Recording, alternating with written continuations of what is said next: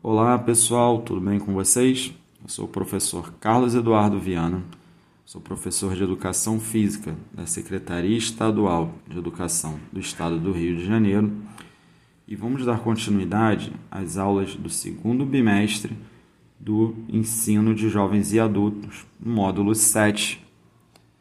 Nessa nossa terceira aula, nós vamos falar sobre trabalho e lazer.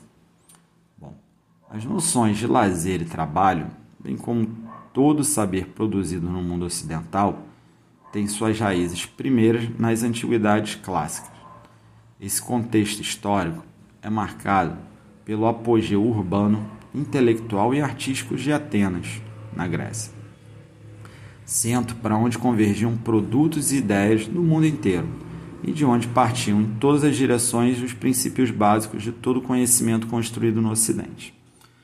Os gregos relacionavam o lazer com o ócio, desprendimento das tarefas servis, condição propícia à contemplação, à reflexão e à sabedoria.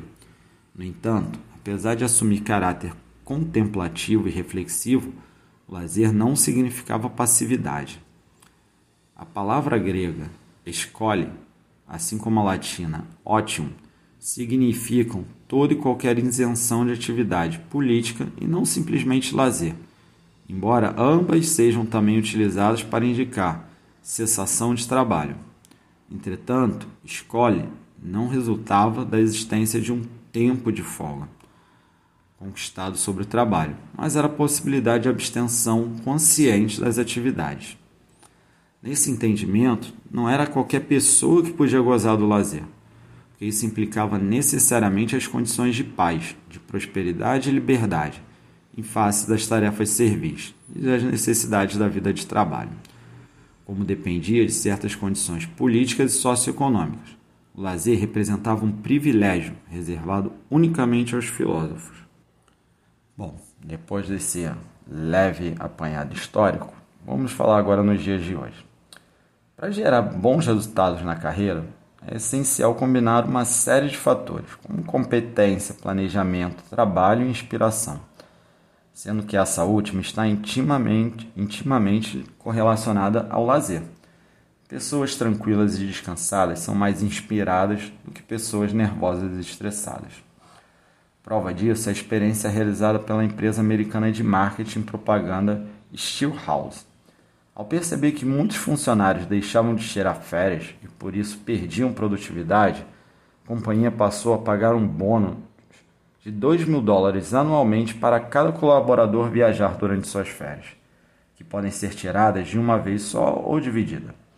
A estratégia não poderia dar mais certo. Logo após retornarem, era perceptível como os funcionários se tornavam mais produtivos e propensos a entregar os melhores resultados.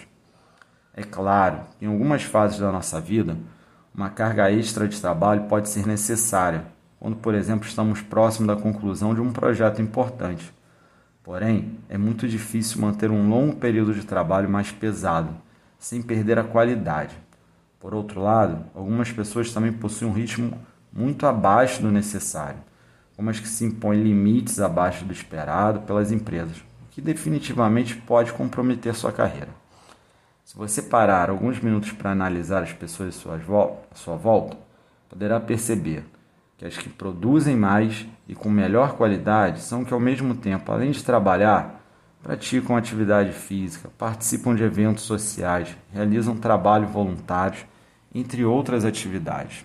Então é necessário a gente também dar um tempo de folga, ter um tempo de lazer, vai melhorar em muito a sua produtividade. Bom, espero que vocês tenham gostado dessa nossa terceira aula. Desejo a todos vocês um grande abraço e até a próxima.